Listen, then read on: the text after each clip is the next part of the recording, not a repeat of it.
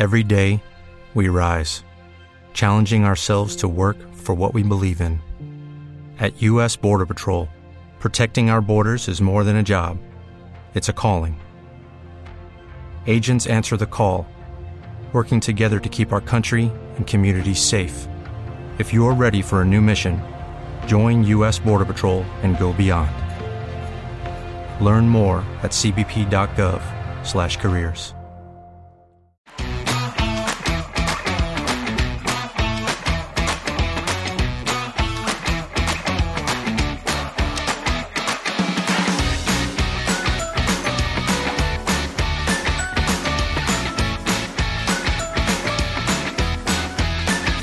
Muy buenas, estás escuchando Sin Briefing y a lo loco, el podcast en el que hablamos sobre marketing y comunicación. Yo soy Daniel López y como siempre me acompaña Juan Feal. Juan, ¿qué tal? Pues muy bien, Dani. Eh, encantado de estar aquí una vez más y esta vez con una visita de una de las influencers de moda en TikTok con millones de seguidores y que nos va a ayudar a comprender un poco más sobre todo desde su punto de vista, cómo funcionan las campañas con influencers y, bueno, puede ser muy interesante, ¿no? Así que te dejo que, la presentes. Efectivamente, en esta ocasión nos acompaña la influencer Alejandra Agulló, que basa la mayor parte de su contenido en el humor y que cosecha más de 4 millones de seguidores en TikTok, un auténtico exitazo. Luego nos contará cómo fue ese ascenso y cómo fue su experiencia al pasar a dedicarse de forma íntegra a esta profesión. Alejandra, bienvenida al podcast. Muchas gracias, chicos. ¿Cómo estamos? Pues eh, también quiero presentar al otro invitado que nos acompaña en este episodio, un auténtico experto en marketing de influencers que nos va a aclarar muchas dudas sobre cómo funciona el mundillo por dentro. Joshua Sun es Senior Digital Account Executive en Team Louis, así que bienvenido, Josu. Muchas gracias, un placer, la verdad, por fin eh, participar en vuestro podcast. Me encanta. Gracias a los dos por venir. Empezamos.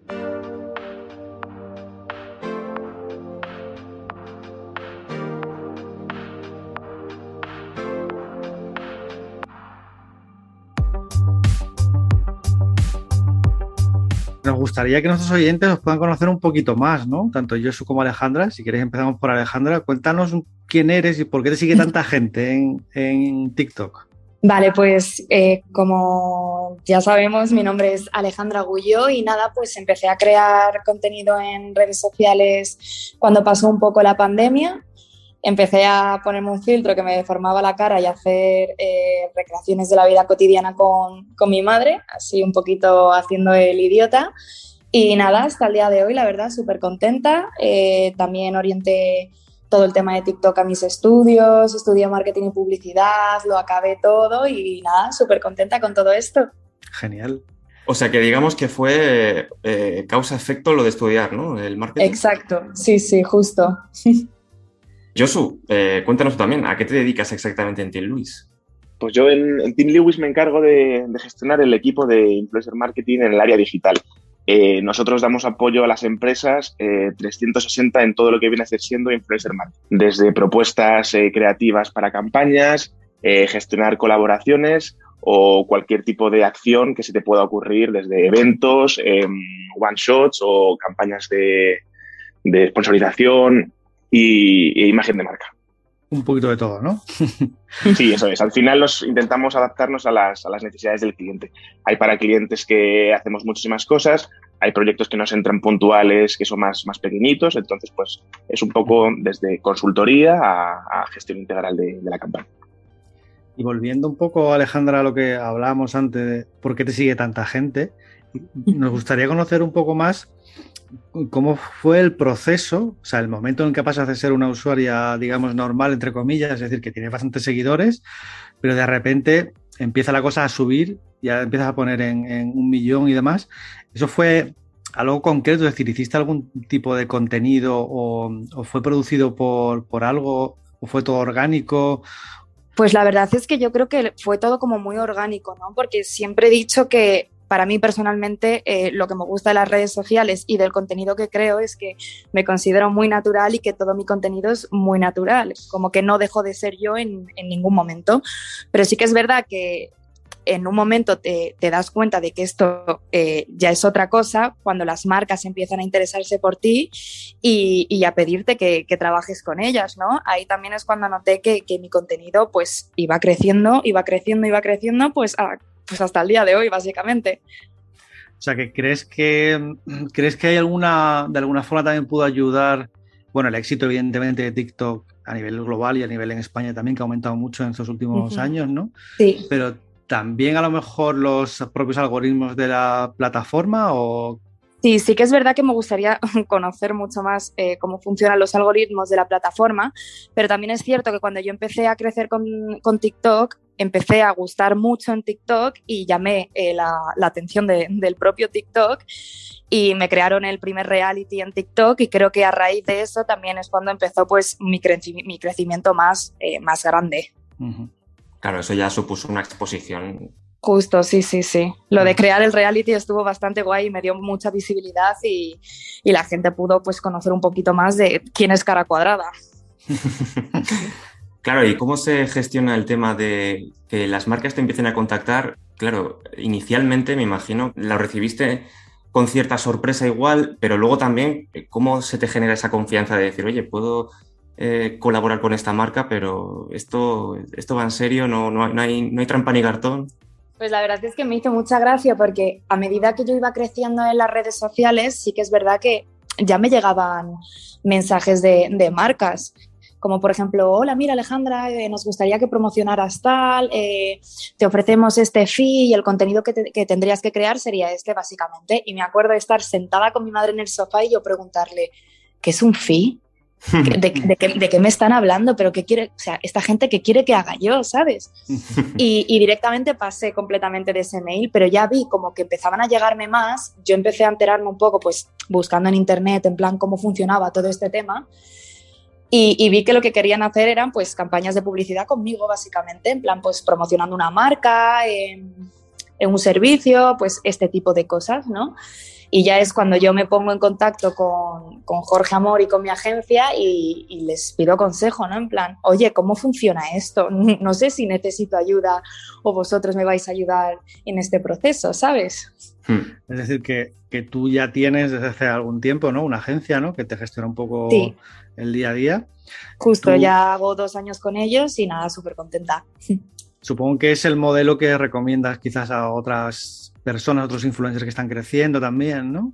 La verdad que, o sea, personalmente sí, porque sí que es verdad que yo lo que decía, yo empecé en esto sin buscarlo y sin quererlo, entonces yo no tenía ni idea de cómo funcionaba este mundo, ¿no? No sé gestionar, no sabía gestionar una campaña, no sabía ni lo que era un fin, no sabía si, si lo que yo estaba, si el dinero que yo estaba pidiendo era mucho o era poco.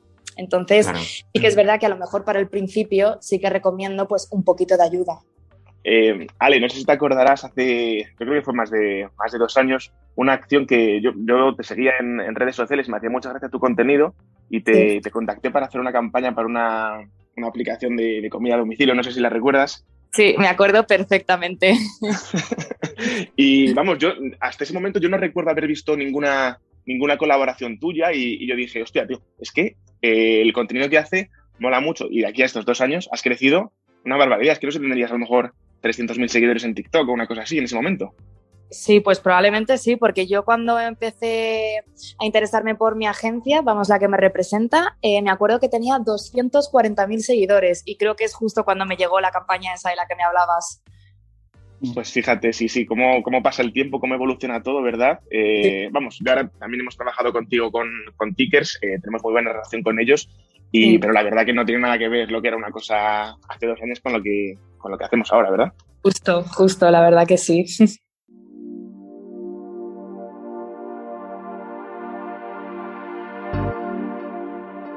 Y en línea con esto, Josu, cuéntanos un poco cómo se monta, también, teniendo en cuenta el ejemplo de Alejandra, cómo se monta una campaña con un influencer y, qué pasos son los habituales. Sí, bueno, lo primero que hay que entender muy bien y conocer muy bien es, la marca, es saber pues, cuáles son los valores de la marca, qué es, cuáles son los mensajes que la marca quiere transmitir. Al final, cuando hacemos una colaboración con un influencer, lo que buscamos es que vaya en línea el influencer con el, con el mensaje de la marca, que tenga un poco de coherencia para que a la hora de ejecutar la campaña todo tenga, todo tenga sentido. Entonces, pues los pasos serían, como comentabas, primero ponerte en contacto con el influencer, si bien si tienes acceso directo al influencer con él, si no a través de una agencia de, representación. Eh, contarle un poco eh, cuáles son los pasos, cómo quieres que se plantee la, campaña, en qué consiste, cuáles son pues, los, objetivos de la campaña, cuál es el presupuesto que tienes también para, para la acción y ver si al perfil le puede encajar con su contenido y, y demás, ¿no? Eh, si esto todo llega a buen puerto, al final pues se negocia, vamos, al influencer se le, se le hace firmar un contrato, se negocian unas cláusulas y se le da un brief en el cual pues aparecen pues desde el mensaje a comunicar, el tono que tiene que hacer, eh, los timings, un calendario, requisitos especiales que conlleve la colaboración y, nada, entonces el, influencer o el, o el, creador de contenido genera ese, ese, material que lo comparte con nosotros para, para, que lo validemos junto con la marca. Si está todo ok, pues eh, le damos luz verde al, al, creador para que lo publique. Y luego, por último, tendríamos que analizar y medir eh, cómo ha ido la campaña para valorar si la campaña ha ido muy bien, si queremos repetir la colaboración con el influencer y, si no, pues ver dónde, dónde hemos fallado o cuáles han sido los puntos que tenemos que mejorar para, para próximas colaboraciones. Porque a la hora de elegir al influencer, eh, ¿en qué parámetros nos basamos para saber cuál es el adecuado para esa campaña concreta? Y luego también muchas veces, ¿cómo verificamos los datos? Si son reales, ¿no? Nos encontramos a lo mejor perfiles que son de un rango medio, ¿no? De cientos de miles, pero ¿son reales? Aquí tenemos que, mirar dos, verticales, por así decirlo. Una sería el alcance, que sería pues el, número de gente a la que esa persona, ese perfil puede llegar. Y por otro lado, la creación de contenido. ¿no? Em, en cuanto al alcance, lo que comentabas tú de si son números reales o números reales, aquí tenemos un poco, eh, como nos pasa un poco en la vida real. Hay gente pues, que, se dedica a esto de forma profesional, que tiene muy buenos números y que, hacen todo genial. Y luego pues, hay otra gente pues, que intenta vivir del cuento, por así decirlo, aprovecharse de a lo mejor haber comprado seguidores o comprar comentarios. Pero esto es una, yo diría, Ale, no sé si tú estás de acuerdo conmigo o no, que es un número muy pequeño y que tiene muy, muy poco recorrido porque al final eh, esto huele y, canta y al final pues eres capaz de identificar qué gente, qué gente tiene realmente seguidores y qué gente no. Sí que es verdad que hay plataformas o herramientas que te permiten auditar este tipo de contenido, pero, pero bueno, también podemos pedirle a los, a los influencers que nos compartan sus estadísticas, eh, donde podemos ver pues, la audiencia de dónde es, desde la edad, el género, el país o la ciudad donde están. Y sobre todo, quiero decir, el momento en el que ya tienes experiencia con determinados influencers, sobre todo, sabes perfectamente si las cosas funcionan o no funcionan, ¿no? Claro, exactamente. O sea, nosotros, por ejemplo, que hemos trabajado con Ale, pues yo a Ale ahora no le escribo y le digo, oye, Ale, mándame las, las estadísticas, porque no creo que su comunidad haya cambiado mucho de, hoy para mañana. No creo que tenga una comunidad ahora 90% de, de, Pakistán, ¿no? Su comunidad está basada en, en Madrid y tiene algunos seguidores en, en, América Latina por el contenido y el idioma que, que compartimos, pero al final el, su, su, gente está aquí y al final, pues cuando hacemos campañas eh, nacionales, queremos, pues, creadores de contenido que difundan ese mensaje aquí en, en nuestro país. Quizás solamente a lo mejor cuando entras en un sector nuevo, ¿no? Que no tengas, que no tienes influencers de referencia todavía con los que hayas trabajado y tienes que investigar un poco de quiénes son, quién puede estar ahí. Quizás ahí es donde a lo mejor puedes tener mayor problema al principio, ¿no? Pero de hecho, bueno, eh, eh eso lo queríamos preguntar también, Alejandra. Eh, ¿Cuáles son las típicas campañas que a ti te suelen encargar, ¿no? Teniendo en cuenta que que tu contenido es bastante generalista, ¿no? Eh, no eres especialista en algo concreto, que hablas de algo concreto específicamente. No sé si, pues eso, son eh, generales, o sea, quiero decir, son marcas que tocan un poco todo. Eh, no sé qué objetivos suelen perseguir ese tipo de campañas. Pues es que es como todo, ¿no? Tienes marcas que son a lo mejor de toda la vida o o marcas nuevas que se quieren posicionar en el mercado y deciden probar con, con, el marketing influencer, ¿no? Pero la verdad es que yo creo que sobre todo suelo trabajar con marcas pues, que, que me gustan, que, que, las consumo y que eh, podría promocionarlas perfectamente en redes sociales porque es que es lo que digo, las, las utilizo yo, ¿no? Entonces yo creo que sobre todo también lo que buscan eh, las empresas es pues buscar pues a una persona, yo que sé, que vaya a, saber llevar los valores de marca pues con naturalidad, eh, credibilidad, eh, pues, con ese tipo de cosas básicamente. Ese también era un punto importante que queríamos preguntarte, es sobre aparte de los, del factor económico y que te gusta la marca, no sé si hay algunos digamos, alguna, algunos vetos en ese sentido que pongas a la hora de que te contacte una marca y dices, pues mira, la he estado investigando, lo que sea, y, no lo veo, o yo qué sé, o es sobre tabaco, sobre apuestas. O sea, no sé si hay em, temas que no, que consideras que no, que tienen que estar fuera completamente ¿no? de tu contenido. O sea, sí que es verdad que dentro de mi contenido hay ciertas cosas que no toco porque no me gusta tocar, por ejemplo, lo que tú has dicho, el tabaco, las apuestas. A mí me sigue gente de 10 años, entonces que me ponga a promocionar yo pues, tabaco o, apuestas, pues es que no, no, es... Ah, ah. y menos que a mí no me gusta personalmente.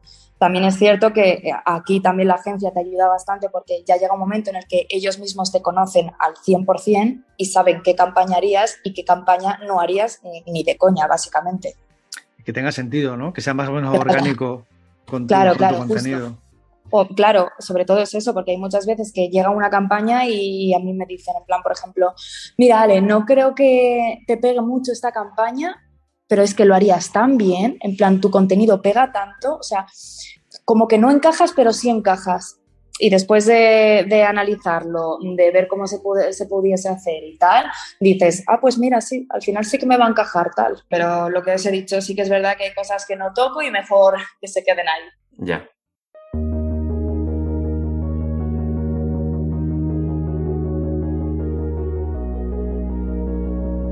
Oye, Josu, también, cuando ya contratamos a un influencer para que la campaña salga bien, hay cosas que tienen que quedar claras entre ambas partes. Entiendo que cuando ya la relación está mucho más madura, pues eh, como que ya con, los, con, miraros ya lo sabéis todo, pero de alguna manera al principio sí que hay que establecer ciertas bases. ¿Cómo, cómo funciona eso? Sí, yo creo que, bueno, como cualquier relación, creo que lo más importante es la, comunicación. Eh, que tener muy claro qué es lo que esperas del influencer, qué es lo que el influencer espera de ti como, como marca o como, o como agencia y dejar eso muy claro desde el principio. Hay muchas veces que los influencers no tienen ni idea de, de qué es la marca, de cuál es el producto, cuál es el servicio y muchas veces nosotros esperamos que el influencer tenga que informarse, trabajarse y dar por hecho que va a saber de qué tiene que hablar. Entonces muchas veces hay que facilitar ese trabajo al, influencer con un buen brief, con todo muy informado de pues, cuáles son los valores de la marca, en qué consiste, cuál es el mensaje que quieren comunicar, eh, el tono. Hay, hay marcas que tienen un tono muy serio, entonces a la hora de comunicar, el influencer tiene que saber qué tiene que comunicar en un tema muy serio. Por ejemplo, estamos hablando de un tema de salud. Em, a lo mejor Ale no puede seguir el tono de humor que, que hace normalmente y tiene que tener un tono más, un tono más sobrio, ¿no? Entonces, pues eh, yo diría que lo más importante es la, comunicación. Por supuesto que según vas trabajando con los mismos creadores durante más tiempo, la comunicación es mucho más sencilla, es lo que tú dices. Eh, con un email o un WhatsApp eh, te entiendes perfectamente y, sabes, sabes cómo, cómo, se tiene que hacer. Pero sí que es verdad que al principio, con a lo mejor gente con la que nunca has trabajado, pues sí que hay que, hay que comunicarse muy, muy importante. Me parece interesante una cosa que has dicho y si lo quiero también preguntar a Alejandra esto, y es, eh, claro, por ejemplo, el tono del, perfil de Alejandra es eh, más eh, destinado al humor. Entonces, cuando una marca quiere contar contigo, Alejandra, para algo que es una comunicación pues ya más seria o más mm. sobria, ¿cómo lo encajas para que también tu público pues lo interprete bueno, de la mejor manera, ¿no? Que, no, sea demasiado rupturista con lo que sueles hacer. Pues eh, sobre todo como, voy a decirlo de una manera eh, que a lo mejor no es la adecuada, pero no consigo que, que me salga de otra manera, básicamente. Es sobre todo como educando a tu audiencia desde un principio a que obviamente hay cosas que lo haces desde el humor y que hay cosas pues que son más serias, ¿no? Y que y que tanto una persona que se dedica al humor eh, puede también hablar de, pues yo qué sé, de, problemas que hay hoy en día.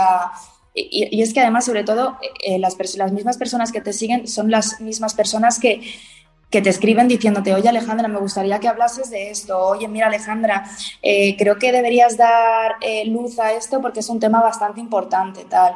Entonces, pues, a mí también me gusta que ellos me digan, oye, mira Alejandra, eh, ¿qué te parece si das a conocer esto o hablas un poquito de tal? Entonces yo creo que sobre todo eh, siguiendo la base del humor está muy bien, pero que también eh, el hablar de cosas serias está bien. Y sobre todo eso, educándoles desde un principio a que haces humor y que también hablas de cosas serias, pues ya te van, te van conociendo un poquito más. ¿Tú crees que de alguna manera también hay marcas que a lo mejor, eh, precisamente por querer hacer una comunicación así más seria, a lo mejor no han visto claro el, el colaborar con influencers que a lo mejor pues su contenido no suele ser así?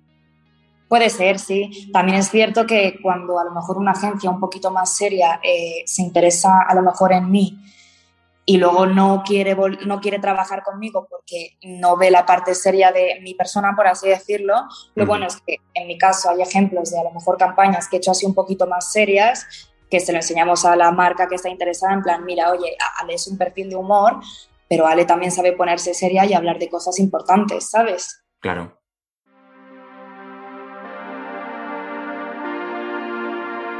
Y luego, desde vuestra experiencia, Alejandra nos decía hace un momento que le siguen muchos eh, bueno, chavales muy jóvenes, por tanto, para las audiencias que son así más tipo generación Z, ¿qué notáis que funciona mejor con ellos? Eh, ¿Formatos o...? Bueno, tú eres una estrella en TikTok, pero no sé cómo ves también desde otros canales, desde otros, eh, otras redes sociales, cómo mm. se les impacta mejor a ellos. Hombre, los niños de hoy en día es lo que te digo, de TikTok e Instagram, bueno, y, YouTube, Twitch, eh, todas estas plataformas de ahí no salen. Yo creo que están pegados al móvil pues más de lo que se estaba de lo que se estaba antes. Pero vamos, yo creo que el contenido que suelen consumir, eh, que suele consumir la generación Z es básicamente redes sociales. Claro, y mucho vídeo. Y mucho vídeo, sí. Sí, 100%. Al final el, el vídeo es el, el, contenido rey, como podemos ver, pues como podemos ver estos, estos streamers y youtubers que hacen horas y horas de, de grabaciones con gente, con miles y miles de, de suscriptores y espectadores, eh, consiguen mantener a la, a la audiencia durante tanto tiempo. Eso no lo vemos ni en televisión ni en ningún otro formato. Y podemos ver precisamente por eso como muchas eh, marcas y muchas, eh, muchos creadores están pasando ahí, ¿no? Por el, tipo de oportunidades que, que se pueden encontrar en, en, estas plataformas. Yo me estoy dando cuenta que muchas veces, eh, aparte de ser el formato, es eh, la persona, es decir, cómo comunica y esa relación sí. que genera. Porque te encuentras, por ejemplo, ahora Ibai, por ejemplo, en Twitch, que está haciendo formatos en Twitch, que son formatos de toda la vida de programas de la televisión, ¿sabes? Dices, este sí. es, es, el mismo formato de toda la vida, pero lo que pasa es que lo está haciendo alguien con el cual pues tienes una relación, digamos, especial y demás, ¿no? O sea que hay cosas ahí muy curiosas, ¿no? y bueno, ya por último, eh, pregunta para los dos, especialmente para Josu, eh, ¿cómo podemos monitorizar los resultados de las campañas de influencers? ¿Qué métricas crees tú que serían las o que son las más interesantes a la hora de, de revisar? Sí, sobre todo eh, depende mucho cuáles sean los objetivos de la campaña. Eh, si estamos hablando de una campaña de, brand awareness, eh, pues lo que más tendríamos que fijarnos es en el alcance del contenido. Si fuera una campaña de ventas, tendríamos que medir el, retorno de la, de la, inversión, medir y poder ser capaces de medir y de traquear las ventas que ha generado un perfil y comparar y medir el, la inversión que se había hecho inicialmente para calcular el retorno de esa inversión. Y luego, por ejemplo, si fuera una campaña de captación de leads o de, o de adquisición de usuario, pues medir los clics y esos clics cómo han convertido en, en leads o en, o en, usuarios finales, ¿no? Uh -huh. Pues Dani, eh, yo creo que lo cerramos, ¿no? Cerramos el programa aquí. Pues sí, vamos a cerrar el programa aquí. Alejandra y Josu, muchas gracias a los dos por habernos dedicado este rato. Nada, gracias a vosotros, un placer. Muchas gracias a, bueno, a Ale, a Juan y a Dani por, por invitarnos y nada, seguiremos escuchando. Muchas gracias. Bueno, pues a los oyentes nos despedimos aquí, pero antes recuerda que nos puedes seguir en redes sociales a través de Team Luis-es. También te animamos a que entres en la sección revista de nuestra web de Team Luis España, porque ahí vas a encontrar blogs, guías, white papers, noticias, webinars, todo lo que te va a servir para estar al día en el mundo del marketing y la comunicación. Nos seguimos escuchando, así que hasta la próxima.